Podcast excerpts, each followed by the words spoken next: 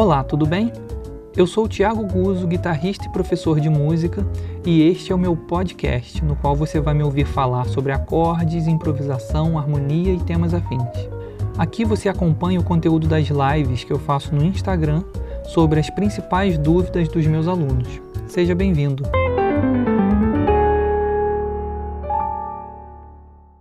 Opa! Fala, Tiagão. Beleza, Felipe? Tudo certo? Certo, cara. É com você? Tudo tranquilo. Beleza. Você, você é de Teresópolis? Isso. Isso aí. Vizinho Teresópolis. É, pertinho. Pertinho, que legal. Você fez o. Você conhece o Diogo, né? Isso, fui aluno dele na. Na, na, na Cândida. Que legal. Gostei pra caramba, parecia até uma lenda. Nunca vi esse Thiago usa. Ah! ai, ai, ele fala bastante, cara. Que legal. Vamos lá, Diogo cara. é- Separei algumas coisas pra você ver, né? No Vamos lá. Eu vou, cara, eu vou colocar um fone aqui. Eu não, tô, hoje eu não tô conseguindo ouvir direito, não. Você consegue me ver e me ouvir? Legal? Perfeito. Show. E você? Também, até agora sim. Peraí. Tem um Nossa. problema aqui que é a internet, cara. Tô usando a minha internet, vamos ver se não vai travar. Vai né? dar. Vai dar certo. Vai dar certo, sim. Bora lá. Então, a gente chegou até a conversar um pouco aí, né, no, Uhum. no direct, e você falou sobre uns assuntos muito interessantes, cara. Assuntos de, de quer dizer, você é batera, né? Uhum. Eu, eu dei uma olhada lá, você é batera. Então você tem outra cabeça, né? Você, não, para começo de conversa, você tem dois cérebros, né? É, porque todo baterista você sabe que tem dois cérebros, né? Então eles são capazes de, de fazer coisas que os humanos, os humanos não fazem. Bizarro, né, cara? Eu- Bizarro. É só te cortar rapidinho. Na, na oficina do Itiberê Zuarg, que inclusive foi onde eu conheci o Dailon. Ele. Interessante, cara, porque o Itiberê, ele é um instrumentista, né? Não nem falar muito do Itiberê. E ele Uhum. sentou, era, cara, e em cima ele tocou um maracatu na caixa. Embaixo ele colocou um padrão, um ostinato de. Aquela figura. Mandou Uhum. assim na hora, na lata. Sentou assim, separou de repente na cabeça dele passou pro Dailon. O Dailon foi lá e tocou. Assim. Uhum. Bizarro isso, né? Na cabeça do cara, assim, muito simples, né? É, eu acho que, assim, é, uma coisa que eu falo, inclusive no, no Música Consciente, né, o pessoal que não sabe, Música Consciente é o método, meu método de improvisação. É, no Música Consciente eu falo que as áreas, o que que acontece? Eu gosto muito de falar sobre esse assunto, olha só. Antigamente, como é que as pessoas faziam para aprender música? Antigamente, que eu digo, é 300 anos atrás. Você ia à casa do compositor e convencia ele a, a te ensinar, né? Se ele quisesse, você se tornava discípulo dele e ia aprender com ele como que ele fazia as coisas, né? E aí o cara te ensinava a tocar, te ensinava a compor, tudo ao mesmo tempo. E depois, só que assim, essa- essas- esses ensinamentos eram passados de um a um, né? Então o cara podia fazer isso, porque ele ia te acompanhando mesmo, vendo como, como que estava a sua evolução, o que, que você precisava e tal. Só que com, a, com, com o nascimento das escolas de música, isso teve que mudar, né? Até porque você tem vários alunos, cada um com uma demanda, então é, você tem que fa- é, abordar essa questão de, um- de uma maneira diferente. Como? Segmentando.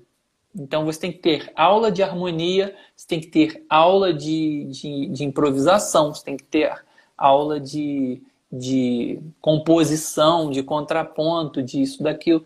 E aí as pessoas começam a, a achar que o, es- esses estudos dentro da música são coisas isoladas, quando na verdade todas, né, é, todas fazem parte de, um, de, um, de uma coisa só. Uhum. né? Então, é, não tem como você separar. Inclusive, eu acho que você estava na live do, do Dailon, né? A gente estava falando, não tem como separar o ritmo das outras coisas, da harmonia. do- Porque tudo é música, né? Sim, sim. E aí, exa e aí o caso do Itiberê, é, ele, não ele, ele não toca um instrumento, né? Ele, ele sabe música. E aí ele consegue reproduzir aquilo. Quer dizer, é óbvio que ele não é batera. Você deve ter percebido que ele não tem... Né? Mas ele sabe fazer. Ah. Tá aqui. Se Sim, tá aqui, vai qualquer coisa. Já viu essa galera que fala assim: ah, se você sabe uma língua estrangeira, depois fica mais fácil aprender outras. Uhum. Porque a tua cabeça já, já entendeu o teu. É, você, você, já, você já acionou essa parte do cérebro responsável por uma língua estrangeira. Então, você já entendeu a pensar, principalmente se você tiver tido um bom método, né? Então, você já aprendeu a pensar uma língua, vai ficar muito fácil você aprender outra. Aham. O pessoal, tá- o pessoal tá falando aí, oi Cecília, tudo bem? Pá, tudo bom, gente?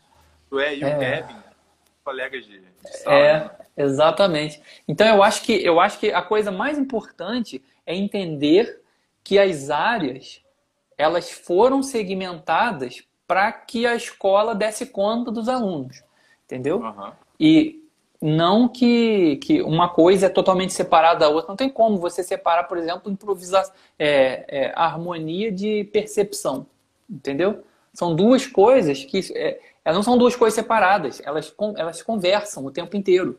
Quando você, tá, por exemplo, está estudando harmonia, uma coisa engraçada que acontece às vezes, sabe a harmonia de condução de vozes, que o cara te dá uma melodia e você harmoniza embaixo? É, acontecia muito isso quando eu era estudante, eu percebia isso, e depois eu comecei a perceber isso com alunos, que, que eu passava exercício de harmonia desse, é, desse, desse nível, assim, de te dar uma melodia e você harmoniza. O cara chegava com aquele monte de bolinha e tal, aí eu ia tocar aquele exercício dele. Aí quando acabava de tocar, ele dizia assim, pô, pode tocar de novo?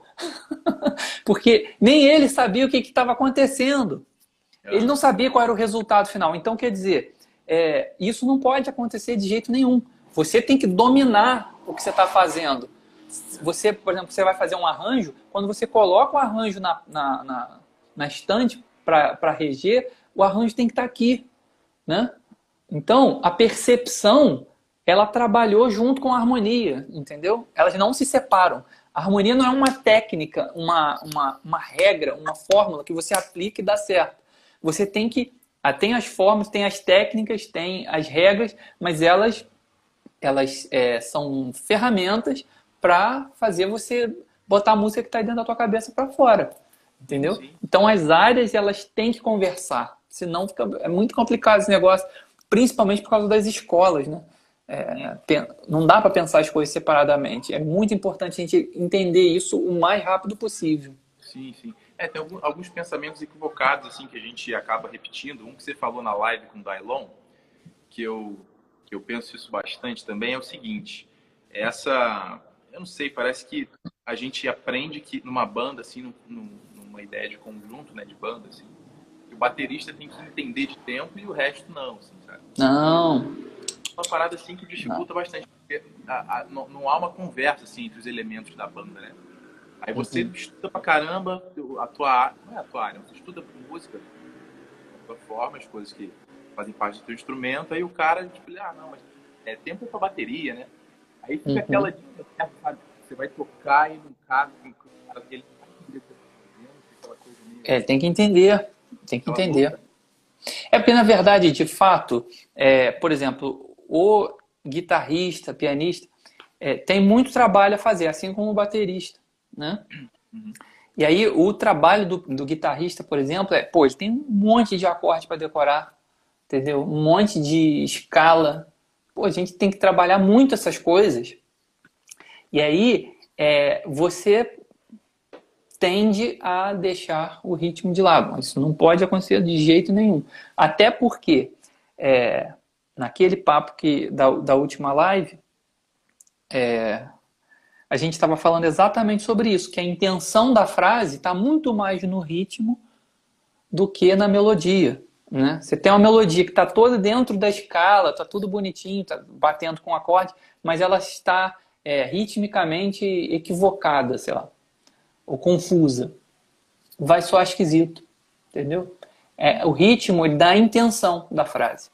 Ele, quando você ouve uma, uma frase que soou legal, que você fala, esse lance aí é legal. Você não sabe o que é, mas esse lance aí que o cara fez, o que, que é isso aí? Aquilo ali soou legal por conta do ritmo, por conta da intenção rítmica que o cara colocou. Entendeu? É mais do que é, a questão melódica, hum. eu acho. É, um cara que, um cara que fez isso bem claro foi o Jacob Collier, né? É, o Jacob Collier. Esse cara tá, tá hoje na boca de todo mundo aí, né? Uhum. É, somente da, da, tanto dos, dos mais novos, principalmente dos mais novos, né? Mas também dos mais velhos, que reconhecem que... que ele é um gênio. Eu acho que ele trouxe uma coisa que parecia muito distante para uma linguagem que é muito acessível a todo mundo, sabe? Eu, uhum. eu sinto que a vontade dele tá aí. Uma parada assim que parecia muito distante. Nas entrevistas você não vê ele falando de semicolcheia, de polimetria, de cacete. Ele fala só de sensações, né? É. De ritmo quanto de harmonia, ele sempre fala de sensações. Então, é uma coisa que parecia estar muito distante. Aí você escuta a música e fala, pô, isso aqui parece muito com Ariana Grande, sei lá, essa, esse lance pop, né? Ele mistura uhum. bem também. Então, sei lá, eu acho que. E eu acho, eu acho que assim, todos nós é, viemos para a música, eu gosto sempre de falar isso. Nós todos viemos para a música, nós fomos atraídos pela música por conta de quê? Porque você falou, nossa, essa semicolcheia. Não, você nem sabia o que era isso. Né? É. Você, você veio para a música por causa de uma sensação, por causa de um sentimento, né? por causa de uma, alguma coisa que mexeu com você e você não sabia nem o que, que era. Você não sabia o nome de nada, não sabia escala, não sabia nada mas já foi atraído, já ficou com vontade de querer tocar um instrumento e desenvolver, não é? Uhum. Então, é, eu acho que é muito. E principalmente porque a gente faz música para pessoas que não tocam, a maioria. Uhum. Né? Se você olhar numa plateia, a maioria não toca. A menos que seja, sabe, um negócio muito complicado, assim, sei lá, música concerto bienal da, da música contemporânea no Teatro Municipal, duas horas da tarde. Pô, só vai quem, quem é músico, cara. Entendeu? Ah, tirando uma, uma, ou duas velhinhas que vão porque estavam sem fazer nada em casa e ah. saem no meio da primeira música porque acham, acham que a orquestra está desafinada. É, o resto, todo mundo ali é músico. Então, mas é uma coisa muito segmentada. Agora, caso, tirando esse caso, em condições é, normais, a plateia é de, de pessoas que não tocam, né? Ou que tocam muito pouco.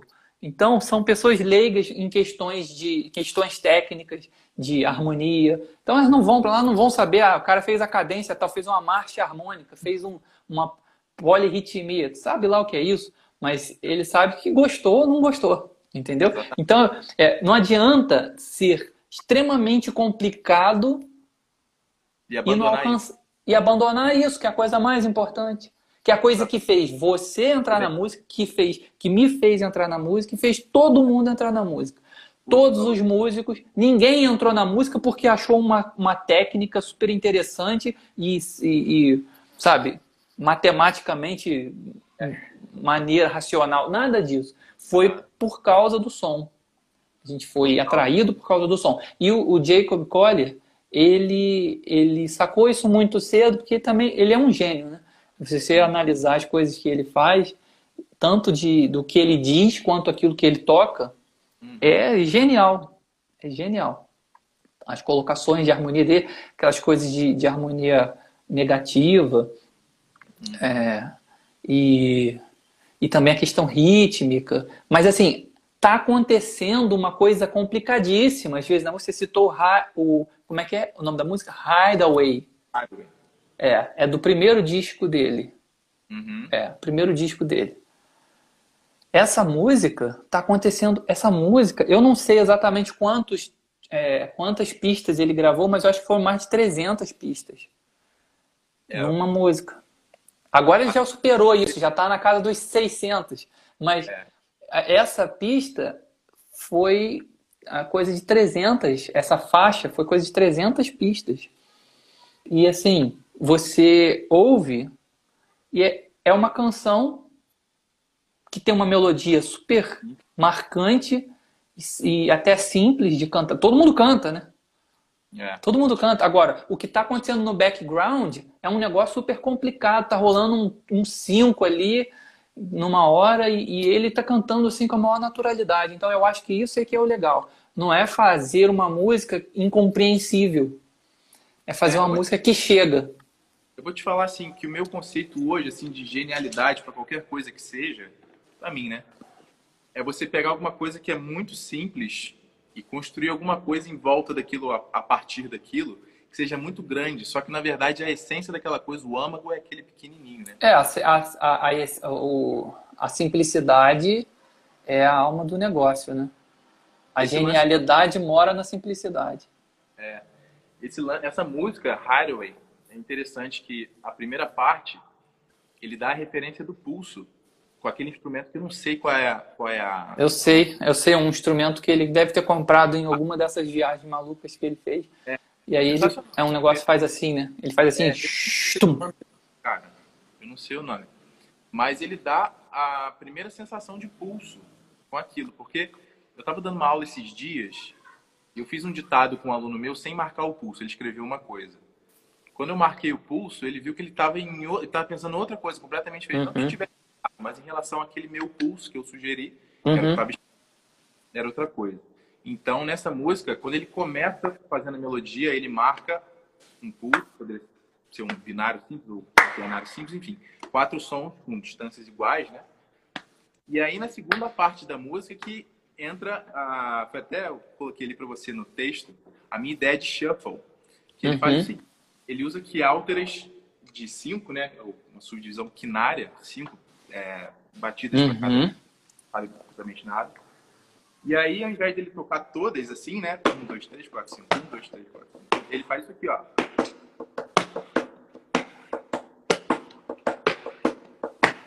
Ou seja, aqui ele está fazendo uma ideia de shuffle, uma intenção de shuffle, pensando em três, né? A primeira, ah, tá inverso, né? A primeira, não a segunda e sim a terceira. Então fica aquela coisa assim, parece que vai, não vai, né? Uma hora uh -huh. cai claro, não. Uhum. Cinco de três, né? Uhum. louca, assim. E eu acho que a sensação era exatamente essa, passar uma coisa de que vai, não vai, fica aquela. E, se, e também porque ele está sempre procurando a naturalidade. Ele está sempre uhum. procurando a, a, a vida real na música dele. Já, outro dia eu desci aqui para comprar um pão aqui embaixo na padaria e eu ouvi a, a, máquina, sei lá que máquina de pão, sei lá o que, Tava. E, e, e, era um negócio irregular, só que assim, não é, não é irregular, né? É, tinha um, um ciclo, mas não era um ciclo convencional. É, não era um ciclo convencional. É, e assim, às, às vezes, sei lá, o ventilador faz. Sabe? Então eu acho que ele, ele fica procurando é trazer isso para a música. Essa coisa real que a gente vê, que a gente.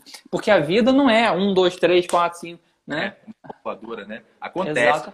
Exato. E, e, até às vezes nos quatro, os quatro aqui, ou cinco, isso aqui está um pouco mais para cá. Aqui, e aqui que está o lance, o bonito é isso, né? O é, swing, tá. o groove, o swing está aqui. Está em você fazer. Né? É, por exemplo, o negócio do jazz, porque eu sempre falo, galera pensa que é colcheia pontuada e semicolcheia. Não é. Se não, se, se não soa tá, tá, tá, de, tá, de, tá, da, não é nada disso. Se você ouvir, é uma colcheia para trás, é uma colcheia atrasada. O, o Miles, o Miles puxa para trás para caramba. O, o Dexter Gordon, então, nem se fala. O Dexter Gordon puxa muito para trás.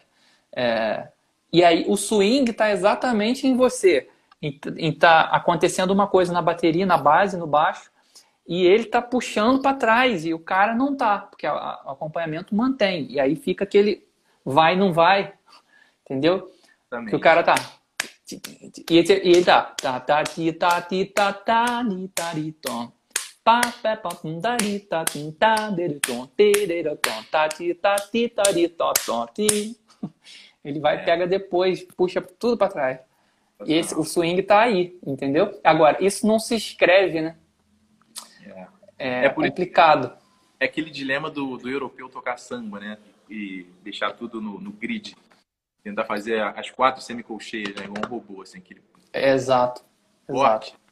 Quando, Exatamente. Verdade, eu sinto que, assim, esse swing da, da escola é porque tem muitas caixas tocando ao mesmo tempo e, pô, não tem como todo mundo tocar no grid certinho, né? Então um vai atrasar, outro vai ficar mais rápido. Então, isso e vai ficar um vai começar a puxar. É. Vai começar a puxar. Entendeu? E aí os bateras vão jogar isso para batera.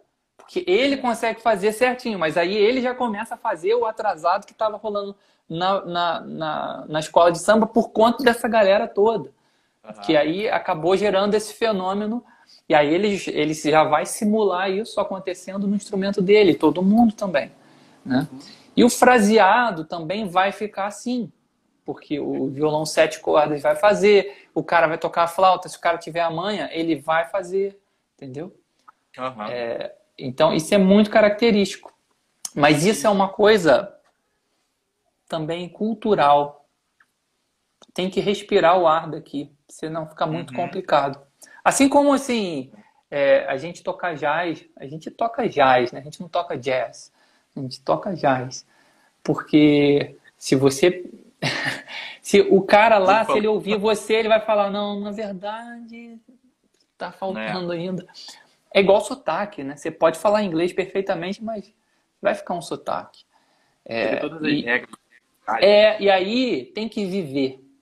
Tem que viver isso aqui para conseguir colocar. Porque é muito cultural. Você vê que, por exemplo, no, na escola de samba, é, na escola de samba, o surdo de primeira.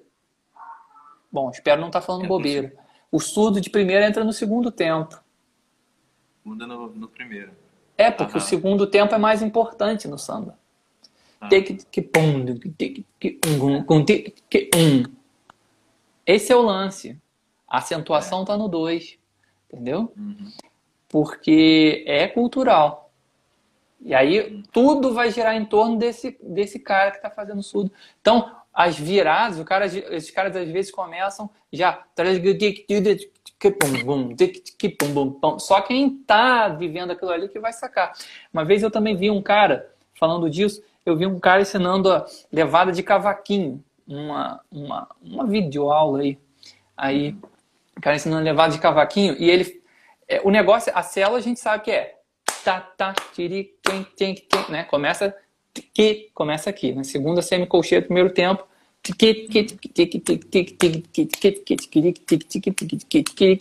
Só que o cara ensinando do cavaquinho, é, pelo visto, ele não tem assim uma conhecimento formal, mas ele vive aquele troço. Então ele fala: não, vou dividir aqui em três partes. Só que as partes que ele divide não faz o menor sentido. É assim, a primeira parte começa do final pro, pro início, aí, entendeu? Ele pega assim, o negócio vai começar aqui, a primeira parte pega aqui. aí vem até aqui, porque na cabeça dele é onde ele conseguiu dividir. Então ele já começa na repicada. A primeira parte é. Entendeu? Então o cara que não está vivendo aquilo, ele não pega de jeito nenhum. Né? Porque ele não está entendendo o que está acontecendo. Esse lance cultural, cara, é, é mó legal. Eu tava vendo um, vi vários workshops do Kiko, né? Freitas. Hum, e uhum. interessante, cara, que ele estava analisando as frases do Elvin Jones. Que era o uhum. seguinte: se você parar para para transcrever assim, é, é uma dor de cabeça, né? Porque, na verdade, o que o Elvin fazia, é, na maioria das vezes, estou falando que todos os solos são, foram assim, né? Mas o que o Kiko estava falando é o seguinte: no jazz, a gente. Eu não, eu não sou músico de, de jazz, não tenho nem tanta propriedade. Vou só dizer o que eu vi no workshop mesmo do, do Kiko, que eu achei interessante. Que a gente tem aqui. A gente pensa de maneira quaternária, né? um quaternário simples, com uma subdivisão ternária. Só que o, o, o, Elvin Jones, quando ele ia fazer as frases, se você escuta sem uma referência de um primeiro pulso, parece que está tudo fora do tempo, né? Porque estava aqui o tempo e ele faz. Não tá nada a ver com esse aqui, né? Só que acontece o seguinte, no jazz, o jazz tem o primeiro tempo, que é o tempo quaternário, simples, que está aqui, né? Quando pulso, eu, o Kiko estava vendo uma, uma transcrição que é 4x4, 6 semínimas e uma ligadura, né? Até o final. Pensou, pô, 6 semínimas dentro de um, um 4x4, né? Como? Só que o primeiro tempo está ali e o segundo é um 6 que está por cima desse, desse 4. Isso é África total, né? Uhum. Então, a coisa dos pulsos múltiplos, né? Você tem um pulso ali, mas você tem um segundo que tá ali em cima, né? Que é esse aqui, ó. Um, dois, três, quatro. Um, dois, três, quatro, cinco, seis. Um, dois. Só que ele improvisava em cima desse, não desse, né? Então é aquela uhum. coisa, você, se você tentar quantizar ou tentar contar, estraga tudo. O lance da, do swing, assim, da, da linguagem, né? Do, do sotaque, vamos dizer assim, é coisa da vivência, né? Aquela coisa cultural mesmo. Uhum. Isso, sobre as músicas dele, assim, tal.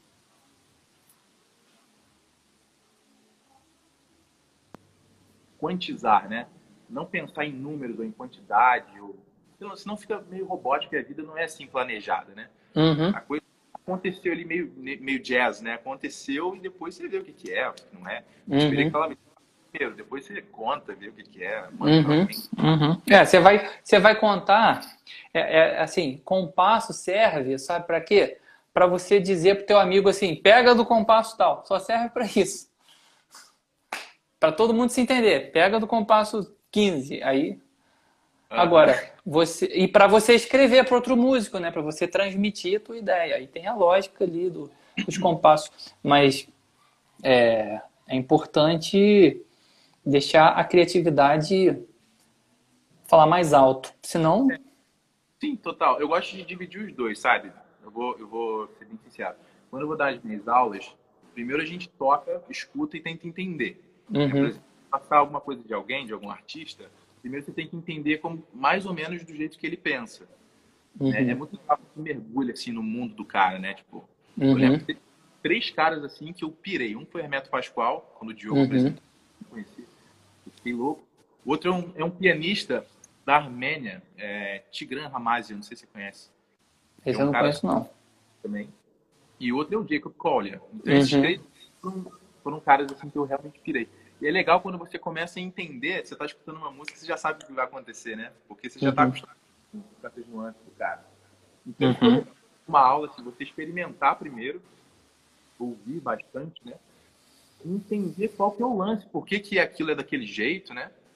É. E depois você faz. Só que assim, eu gosto muito de deixar tudo claro, numa, de repente, numa partitura, como uma segunda ferramenta, assim, um segundo estágio, sabe? Primeiro uhum. você experimenta depois você visualiza, fica tudo na sua frente, assim, você vê é, geograficamente a, a, posição das coisas, né? Eu acho isso muito legal. Eu gosto de tentar dosar os dois né, na aula, mas uhum. eu acho também experimentar e, e vivenciar é muito mais importante. Né?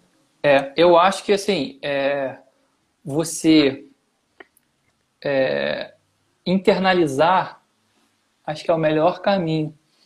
Então, por exemplo, você usa a lógica para internalizar. Quando você está na lógica, por exemplo, você conheceu o Jacob Collier, você falou, pô, esse cara, não estou entendendo o que ele está fazendo, porque à primeira vista você, a primeira escuta, você não entende nada do que está acontecendo. Você sabe que é bom, mas você fala, pô, cadê, pô, peraí, cadê o tempo? Cadê, que harmonia é essa?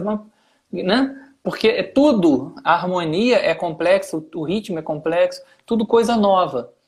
Né? Uhum. A condução de vozes, né? quando ele faz aqueles aquelas gravações vocais, condição de vozes é incrível. Então, eu acho que o primeiro passo é, é realmente entender o que está acontecendo, e aí você está no, no campo da, do consciente. Né? E aí você vai internalizando aquilo, praticando e tal, e você vai jogando isso para o lado inconsciente, que são aquelas atividades que você faz nem se dá conta mais. Você, por exemplo, quando você for tocar o seu instrumento, você não você não se dá conta. Você vai fazer um som, por exemplo, com um cara, começou um, dois, três, quatro, pá. Você já começa a tocar e a sua mão está fazendo, seu pé está fazendo coisas que no início você tinha que. Não, peraí.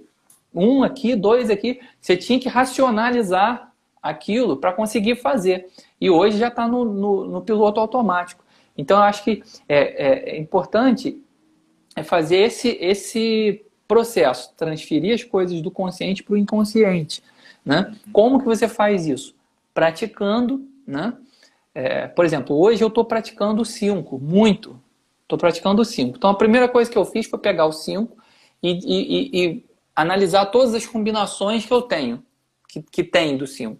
Né? Uhum. Então você tem primeiro tá, tá, tá, tá, tá, tá, tic, tic, tic, tic, tic. Depois você tira um, que tic, tic, que tic, tic, que tic, tic. Depois, aí tiro esse aqui. tac, tac, tac, tac, tac, tac, tic, tic, tic. Depois, aí eu tirei um, vou tirando todos. Depois eu tiro dois. Depois eu tiro três. Depois eu tiro quatro. E aí eu vejo quantas, quantas são as combinações. São 30. Olha que loucura. São 30, é muita coisa. E aí você vai praticando um, um de cada vez separadamente, você vai, é, você vai internalizando aquilo. Você vai uhum. consumindo, consumindo mesmo o cinco. Senão, realmente, ele fica indecifrável. Né? Por exemplo, você estava falando de. A gente conversou sobre polirritmia. Quando eu, eu comecei a estudar o, o, a polirritmia, os mais fáceis, assim, 4 e 3, 3 e 4 é mais tranquilo de, de pegar, né? Agora, 5 sobre 3, esses são mais complicados, mas é, a, a primeira vista é complicado. Agora, se você fizer esse processo que você está falando de parar, analisar, escrever, ver o que está acontecendo e estudar devagar, e aí aumentando a velocidade, ganhando a independência, aquilo começa a soar, entendeu? Igual o quaternário para você. E soa, soa mesmo. É, é. Mas, o que eu disse assim de você. O legal de destrinchar essas coisas é, é o seguinte, por exemplo. Eu estava tirando uma música do Edu Ribeiro, acho que é a música uhum. nem é do, bateria, é da Léa Freire, se eu não me engano, mas ele que toca. Que é Brincando com o Theo, o nome da, da música. Que ela tem uhum. uma clave de sete. Conhece essa música? Uhum. É como se fosse isso aqui, né? A, a clave. super comum, assim, para a gente que já escutou alguma coisa assim. Só que a parte de baixo da bateria fica dessa forma. Não sei se vai dar para ouvir. Dá para ouvir meu pé aí? Dá. Dá? Fica dessa forma.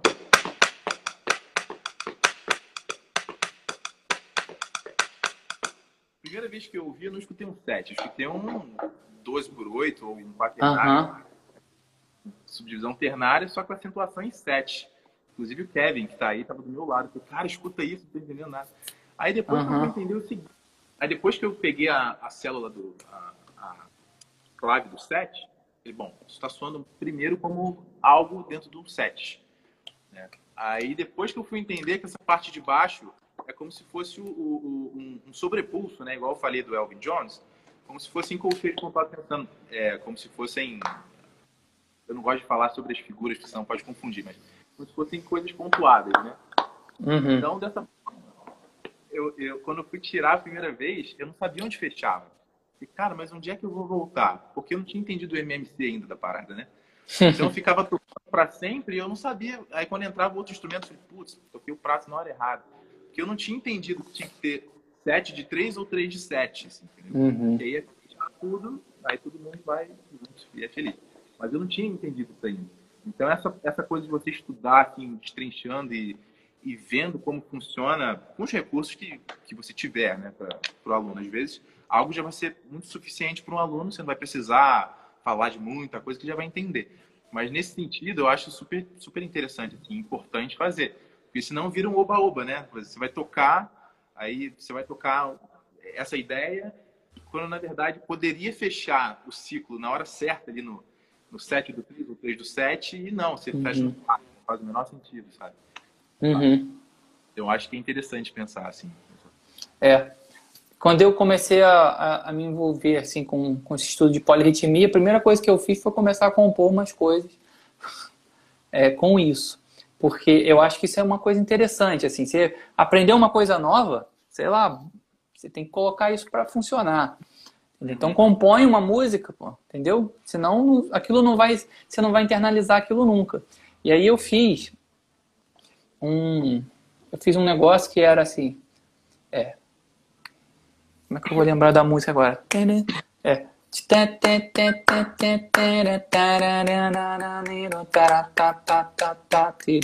que era é, um 7 dentro de um 3, né? 7 sobre 3. Só que antes eu tinha uma referência, eu acabei fazendo uma referência para poder me ajudar uhum. é, a tocar o negócio. Então eu fiz. É,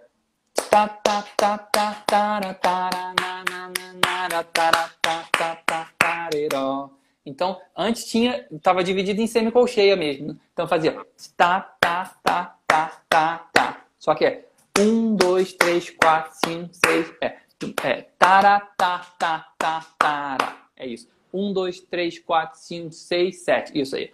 Um, dois, três, quatro, cinco, seis, sete. Tarararararara, tará, ta, ta, ta, tarirá.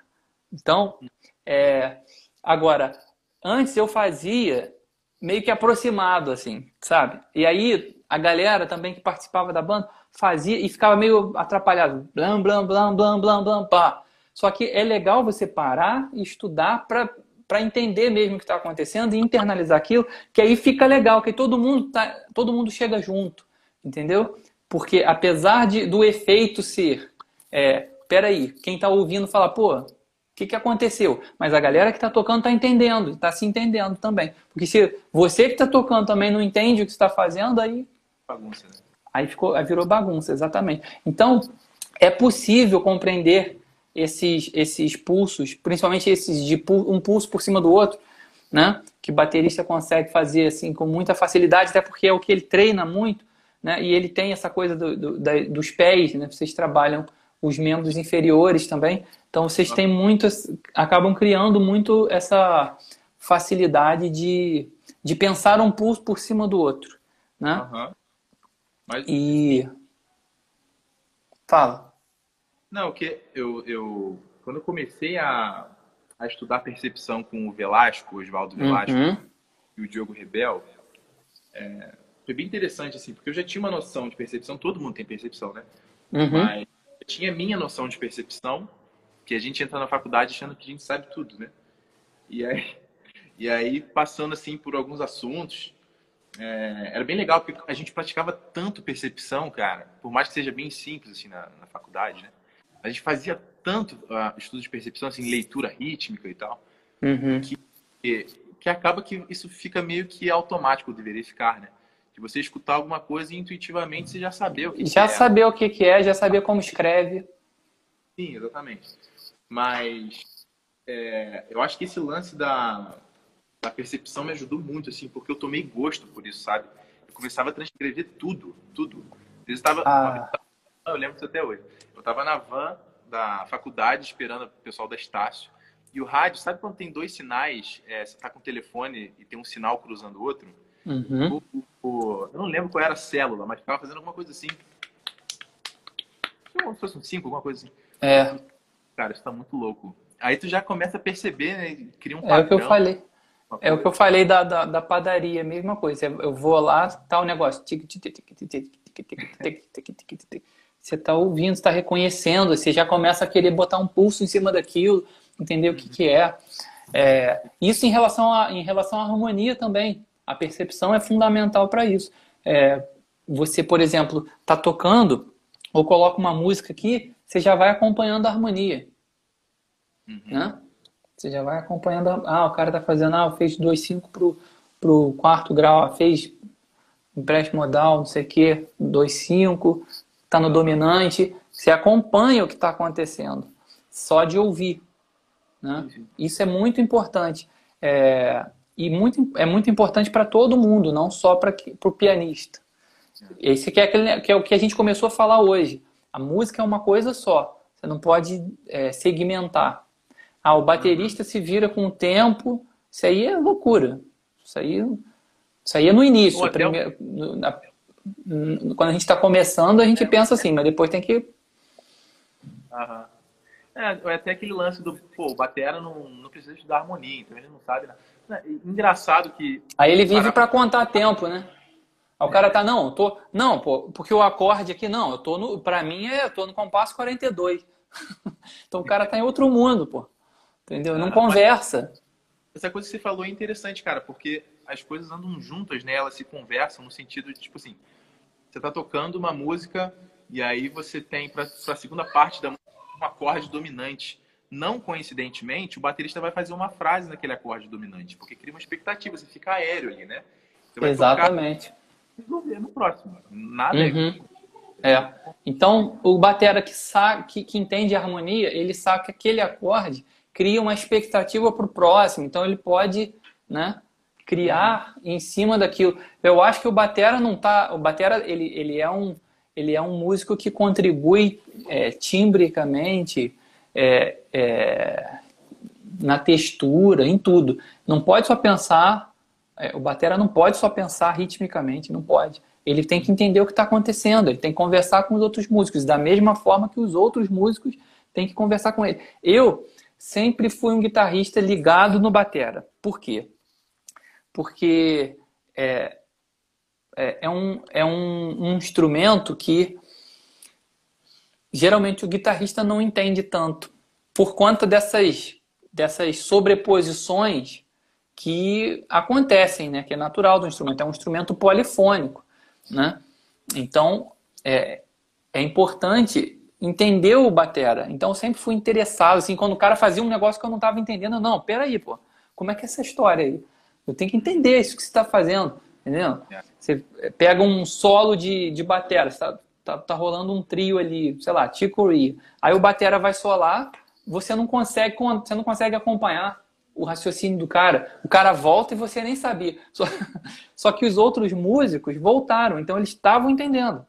Uhum. Entendeu? Então é importante para o guitarrista, para o pianista, para o baixista. O baixista já é mais ligado, mas é, para o guitarrista, pianista, saxofonista, uhum. entender o que o batera está fazendo. Entendeu? É.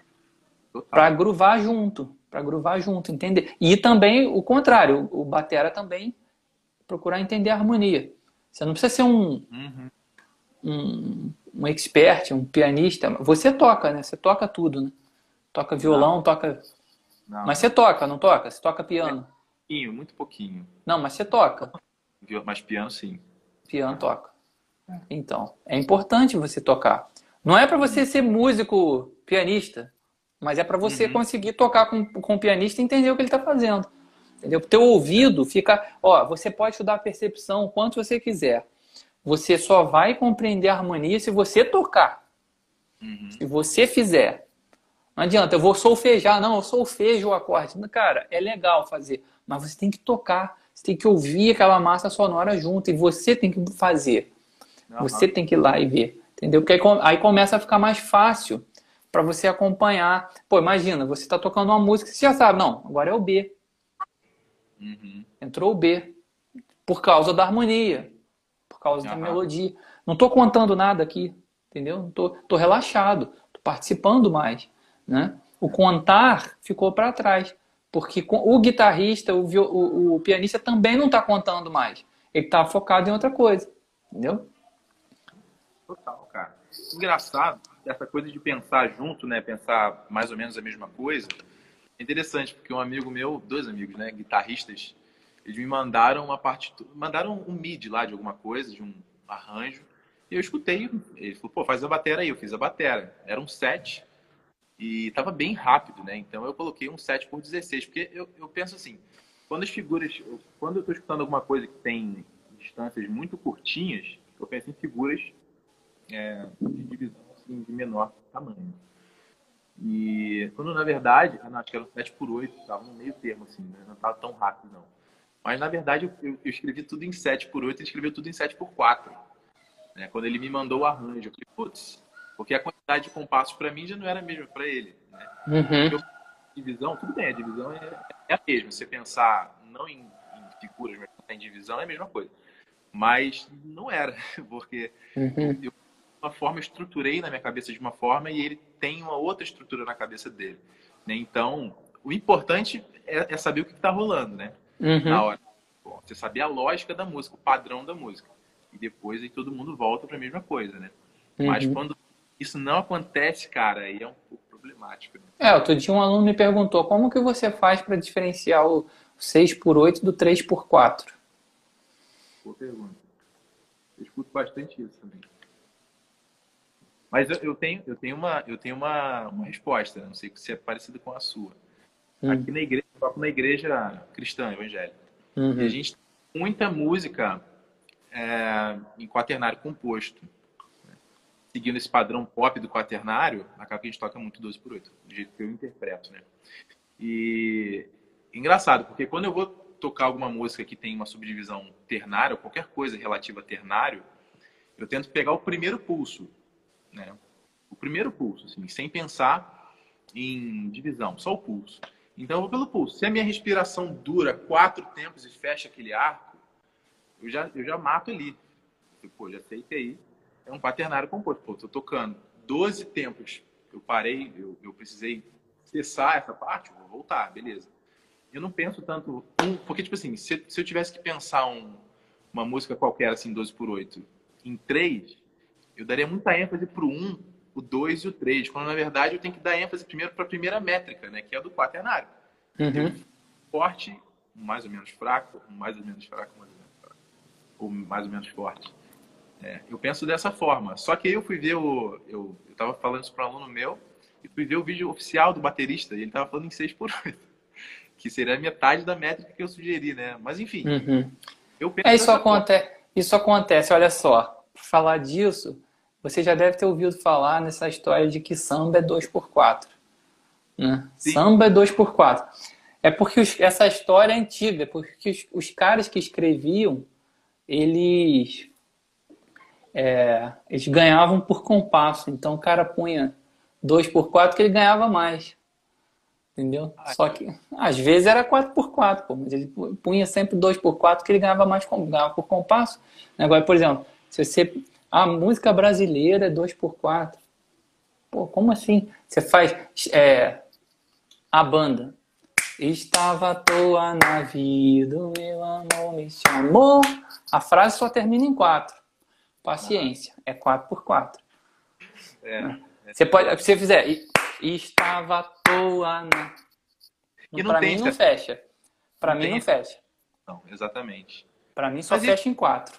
Mas isso que é legal de questionar, né? Pô, você não tá sentindo isso, por que, que tem que ser assim, né? Uhum. Se você não você tá vendo ali que não é, por que, que tem que ser, né? É rótulo. A gente tem que rotular as coisas. O ser humano é normal, esse é normal do ser humano. O ser humano quer botar regra nas coisas. Não, isso é assim para ele poder entender, para ele poder identificar. Não, com certeza, com certeza. Mas é aquela parada que a gente estava falando no começo da, da live sobre as coisas estarem muito próximas e linkadas umas das outras, né? Pô, tô com um trecho de uma música que não sei se vai sair, eu tô com minha caixinha aqui embaixo. Coloca, coloca, coloca aí. Tá, é, vamos ver. Que é o seguinte, tem uma, é um trechinho pequenininho desse compositor que eu falei, do Tigran, e na verdade, eu escutei essa música a primeira vez e não entendi nada, né? Como sempre. Aí depois eu, eu fui entender. Né? Ela tem uma sugestão da, do piano, depois da guitarra, que se você pensar só na guitarra, pensar só na sugestão que está acontecendo ali, você meio que perde na contagem, né? Que é essa aqui. Deixa eu ver se tá na Essa parte.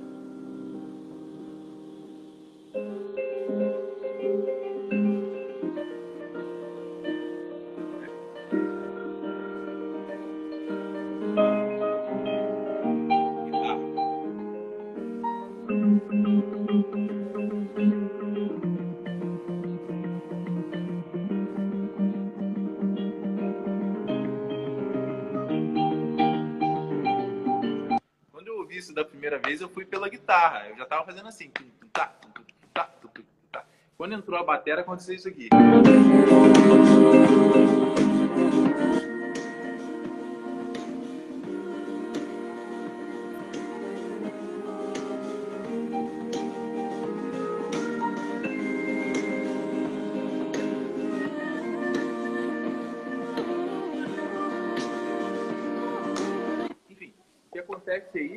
que acontece aí é o seguinte, tem uma sugestão no começo que é um shuffle, né?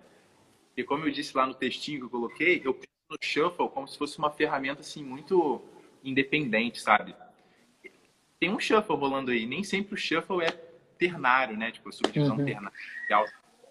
O que acontece aí é que tem um, um shuffle que está acontecendo na, no piano na, na guitarra, que é esse aqui, né? E aí, se você for só por isso, sem referência de pulso, você cria na sua cabeça. Só que quando entra a bateria, acontece aqui, né?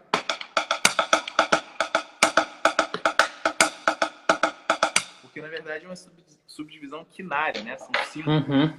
E a primeira já são duas, passou para a terceira, fecha, passou para a segunda, fecha. É. E aí esse jogo assim que fica meio vai e não vai, igual do Jacob, né? O High uhum. ideia. Uhum. Sensacional uhum. isso. Essa Mas jogada isso... é muito, é muito interessante. Você, é. E você cria uma ilusão, né? Você cria uma ilusão rítmica. Mas o mais interessante é quando você entende como que funciona, assim. Porque tem que ter uma uhum. volta. Senão não vai voltar nunca. Vai até sair, né? O cara vai tocar qualquer coisa ali. E a guitarra, o cara, sei lá, da guitarra sabe e ele vai voltar. O da bateria não, não vem junto. Aí fica aquela coisa uhum. bagunçada. Uhum. Mas de música, pô, esse cara é da Armênia, do outro lado do mundo. Né? Ele pensa é. música Totalmente. É, isso aí, é, aí a gente volta naquele assunto que a gente falou de cultural. Uhum. Não, total. cultural. De, de, vivência, né, da, da, cultura dele. A vida dele é diferente da minha, né? Os costumes são diferentes, então tudo vai ser diferente. É, nesse caso, é interessante né, você pensar nisso, né? É igual a Índia, né? Você vê aqueles, aquele método do sul da Índia, o Konakol. Uhum. É, a, a, facilidade, né, que o cara marca o tempo. Pô, aquilo é loucura. aquilo é loucura, bicho. Mas 21, um... aí vai para 1, aí vai para 7, aí vai para 21, aí vai para 12. Pô.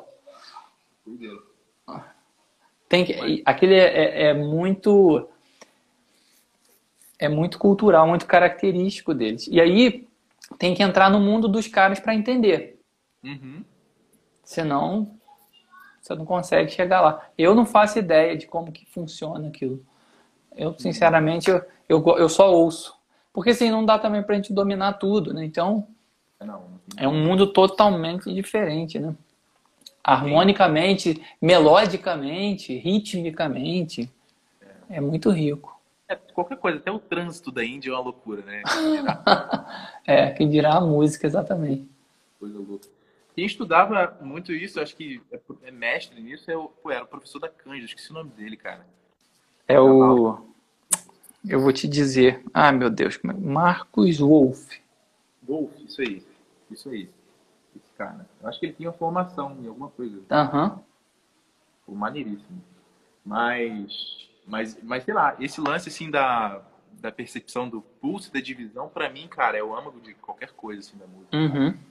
Uhum. Primeiro uma, referência e depois você pensar na segunda coisa, até porque o tempo e o pulso são coisas diferentes, né? Eu comecei a pensar isso depois que eu vi o work do Kiko falando sobre isso, eu comecei a repensar um pouco meu meu conceito de pulso, assim, porque o tempo é uma, é, é, é uma situação estática, né? São distâncias equidistantes e acabou, igual relógio, tem um tempo, né?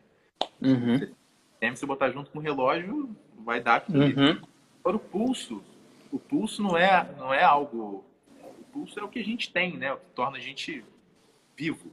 Uhum. Então, é relativo à emoção, né? Se você está muito agitado, o pulso acelera. Se está calmo, o pulso fica é, uhum. né? menos. Na música é a mesma coisa, você pode ter um tempo, só que você pode ter um pulso em cima daquilo, né? Tá com o tempo aqui e o pulso aqui, sei lá. Uhum. Você pode ir por aquele ou pode ir por esse. Por isso que eu digo, uhum. pensar em algo primário entender esse primário e depois você tentar entrar nesse mundo secundário. Assim, eu acho que isso é muito mais, ah, para mim, né, pelo menos, a coisa assim que funciona. Poder enxergar os dois mundos, assim, né? Uhum. A, vou dizer a facilidade, porque eu não tenho facilidade de tocar essas, essas coisas. Facilidade não tem, mas assim, eu estudo para entender, pelo menos para explicar, é, é, o meu foco, né? Para tocar, uhum. seja um dia É, mas isso aí, isso aí é aquela coisa. Se você, você, você quer tornar o 5 mais natural, você tem que você tem que tocar direto, você tem que compor coisas em 5, você tem que ouvir coisas em 5, né? É. para você ficar familiarizado, senão realmente ele vai ficar engessado. Vai, você vai ficar tendo que contar. Se tiver, se tiver tendo que, se você está contando 5, não vai dar certo. Né? Hum. Ele tem que estar tá soando é, você tem que tá, você tem que estar tá entendendo o ciclo, né? Sim. O ciclo do, do, do groove. Você não ah, tem que estar tá contando. Igual você não conta o samba. Você conta o samba? Não conta. Você só, você só sente. E o cara varia e você continua entendendo.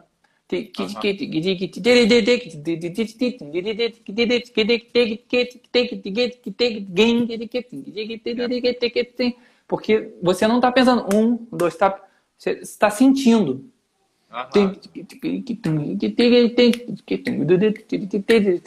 E a mesma coisa para você sacar qualquer outro desses, o 5, o 7. Você tem que. A modulação, né? Modulação métrica é um negócio que eu tenho que eu tenho que estudar. Entendeu? Que aí é porque é esse lance, né? Você ter duas coisas acontecendo e você migra de uma para outra.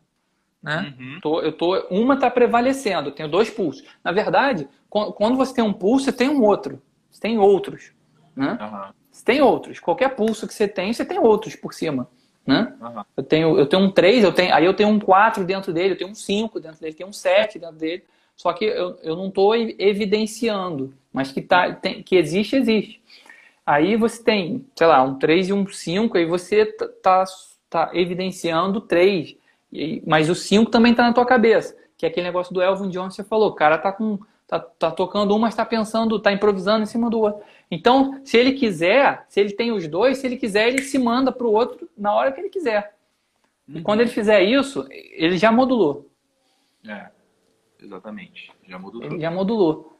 Exatamente. E, e o legal da modulação métrica, cara, é que nos dois universos você tem que ter algo em comum entre os dois. Né? Uhum. Não sei se você já fez isso, cara. Acho que eu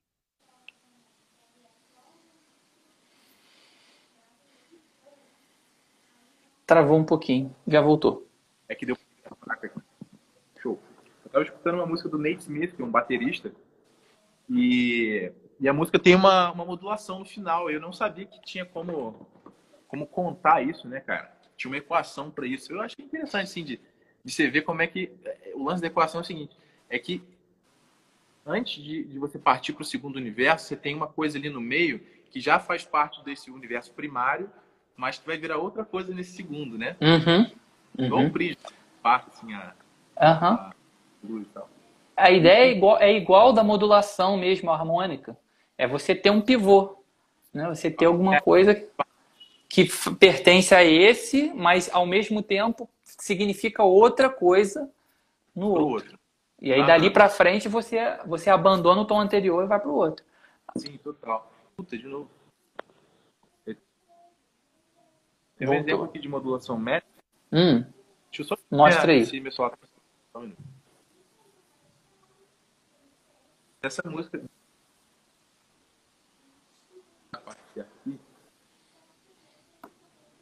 É o seguinte, a música é, eu penso como um quaternário, subdivisão ternária.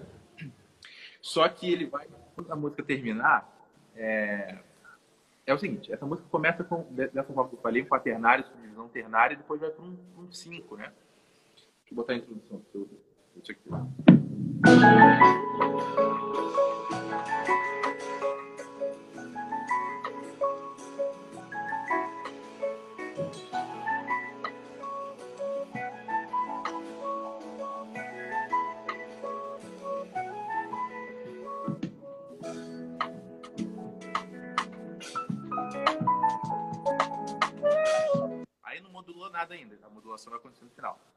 Mas o, tema acontece dessa forma, começa nesse 4. Uhum.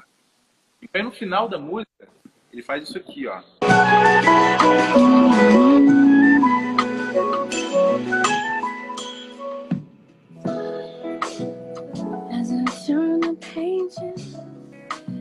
Ele se aproveitou da key alta, ele deslocou para 4, dentro do, do, da, da key alta de 3, aproveitou essa ferramenta e partiu para o 5 ficou muito mais uhum. lento.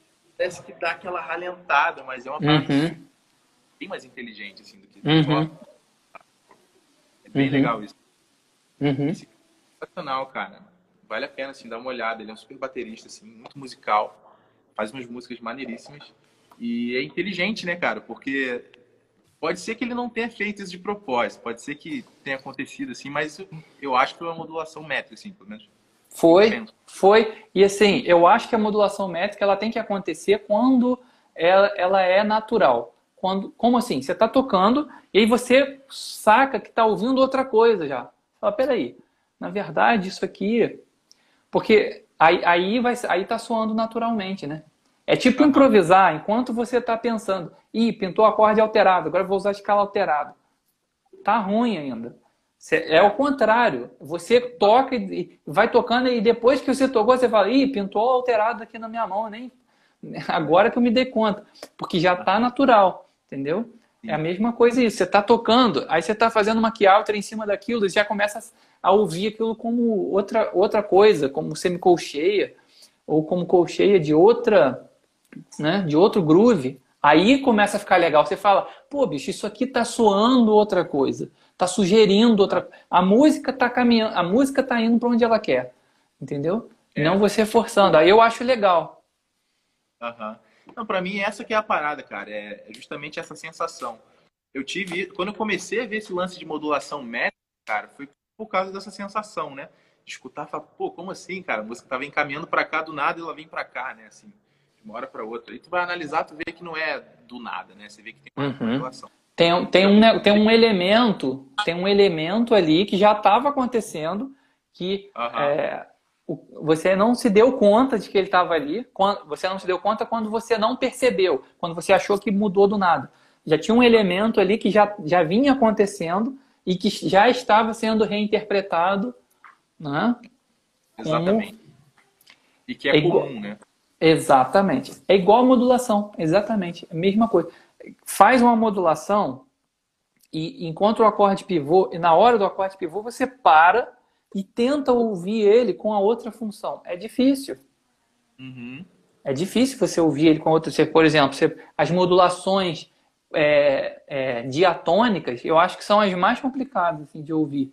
Porque teu ouvido continua naquele tom. Quando você faz um acorde, é, um acorde cromático, é, o seu ouvido já identifica, opa, apareceu uma coisa diferente aí, tem alguma coisa que está fora do tom já tá, pode caminhar para outro lugar. Agora, a modulação diatônica eu acho que é uma das mais complicadas de você conseguir fazer essa transição na cabeça, antes de, de chegar no outro tom. É você, por exemplo, tá em, sei lá, você está em, em Dó maior e aí você faz um Mi menor e aí esse Mi menor, na verdade, você já está reinterpretando ele como sendo o sexto grau de Sol maior e aí você ouvir esse, esse Mi menor, que na tua cabeça ainda está soando Dó, você transformar ele em sexto de Sol antes de, de concluir em Sol, é difícil.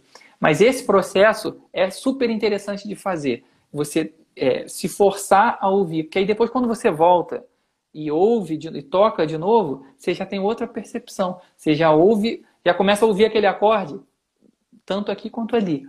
Aí você decide o que, que você quer ouvir. Você fala, ah, é verdade, agora está soando assim para chegar em sol. Entendeu? E é, a graça, a graça é essa, né? É, não, curioso, eu nunca pensei isso para harmonia. É a mesma coisa, a modulação, o assunto é o mesmo. É o mesmo. Relação... a meu, o meu conhecimento de harmonia é muito, muito, muito básico. Assim, faz, esse, faz esse teste, faz esse teste. Você faz, está tocando em Dó maior, por exemplo, e aí você faz. É você faz um, Mi menor, estou dando um exemplo, você pode pesquisar aí harmonicamente qualquer outro exemplo. Você pode fazer, aí você faz um Mi menor e já pensa nele como sendo o, o, o sexto de, de Sol, mas aí antes de caminhar para Sol, você já tenta ouvir ele como sexto de Sol, entendeu? Se você não conseguir, você resolve no Sol, depois volta no Mi menor, vê como ele soa, analisa como ele soa e depois volta tudo de novo volta para Dó, e quando chegar no Mi menor, tenta ouvir das duas formas. É muito interessante. Que aí você realmente percebe a passagem de um para o outro. E a descaracterização de um para o outro. Pô, é Exatamente. Interessante. Os ditados da, da faculdade, do Diogo, do Velasco, eu fazia, como era tudo muito, sempre foi tonal, eu nunca fiz um ditado atonal. Todos, todos os ditados eram porque eu fazia muita aproximação com a, com a tônica, pensando no tom, é, em graus, né? Eu fazia muito essa aproximação, tipo assim, de cantar um na minha cabeça, né? Internalizar o primeiro e pensar se está mais próximo da tônica ou se está mais, mais distante, né? Para fazer justamente isso, não, não para partir para um outro tom, mas só uhum. para fazer essa aproximação e, e, conseguir captar a nota que era, né? Enfim. Uhum. Mas, uhum. legal, cara, eu vou tentar fazer certeza. É, muito bom. Deixa eu ver se eu consigo fazer alguma coisa aqui. Deixa eu ver se eu consigo te dar algum exemplo aqui. Por exemplo, você está em, em Dó, você faz. Puxar para cá.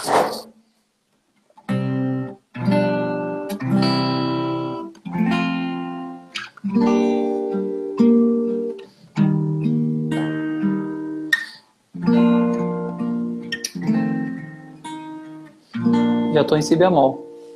Eu estava em dó. Esse acorde aqui é o acorde pivô. Esse Fá, ele é ao mesmo tempo que ele é, ele é subdominante de Dó, ele é dominante de Si bemol. E aí eu já faço. Já, fa já encaro ele como dominante de Si bemol, e aí já faço dominante, sexto, quarto, primeiro com a quinta no baixo, dominante, resolvi.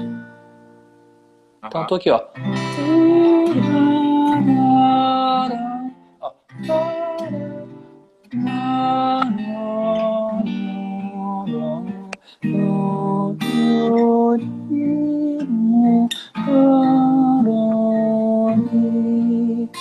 Eu tô em si bemol. E agora, eu vou tocar o dó do nada. Teu ouvido já está acostumado com si bemol. Fala, ué, já Exatamente. foi pro si... Se você jogar o dó do nada, você já acha estranho. Porque uhum. a passagem foi, foi levando ele para lá. É... Uhum. Outra coisa é você, por exemplo, se você quiser, você pode subir também. Em vez de descer para si bemol, você pode subir para ré.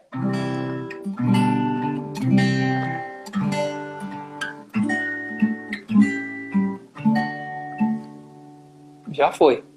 Esse acorde aqui, esse Sol, ao mesmo tempo que ele é dominante do Dó, ele é subdominante do Ré. Então eu faço. É. Ó, agora vamos lá.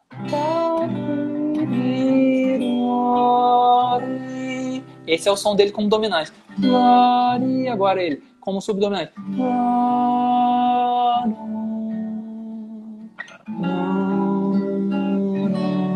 Agora eu volto nele, você ouve ele como subdominante.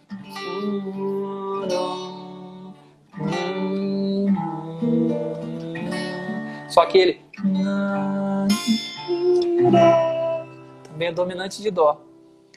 Entendeu? Então ele tem dois sons. Então.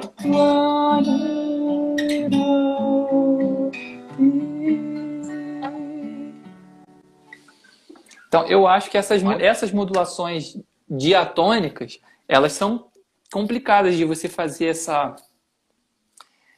conseguir ouvir das duas formas, né? Agora, porque quando você faz uma modulação, uma modulação, por exemplo, né?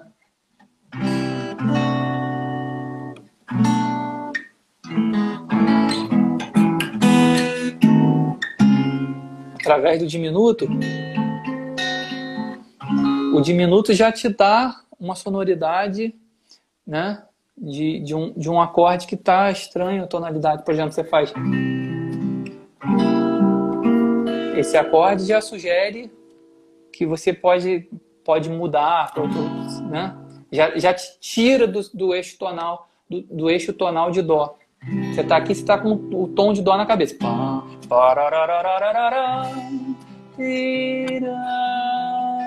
De repente aparece um. Aí você já quer, teu ouvido já começa a buscar outro lugar. Ele já saiu de dó. Ele já começa a buscar repouso em outro lugar. E aí pode ser a chance de você né, fazer.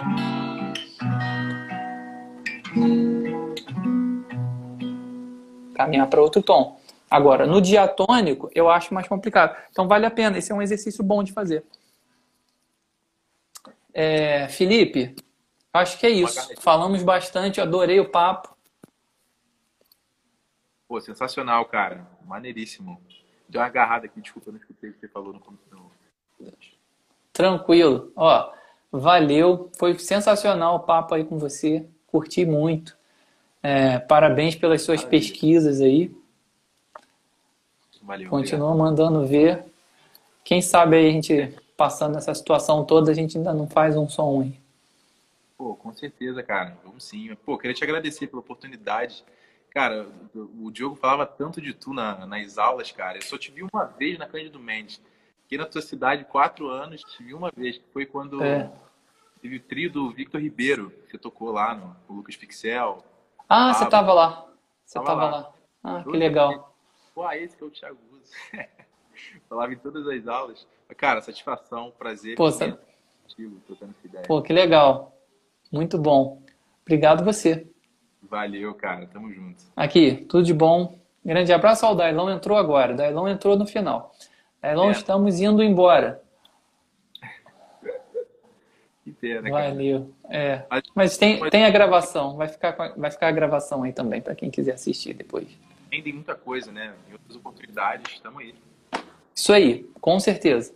Aqui, tudo de bom. O pessoal que está assistindo ou está assistindo a gravação, fiquem, fiquem com Deus. Boa noite ou bom dia, não sei que, a hora que você está vendo também, se está vendo a gravação. É isso aí. Grande abraço. Valeu, Felipe. Tudo de bom, gente. Até mais. Valeu.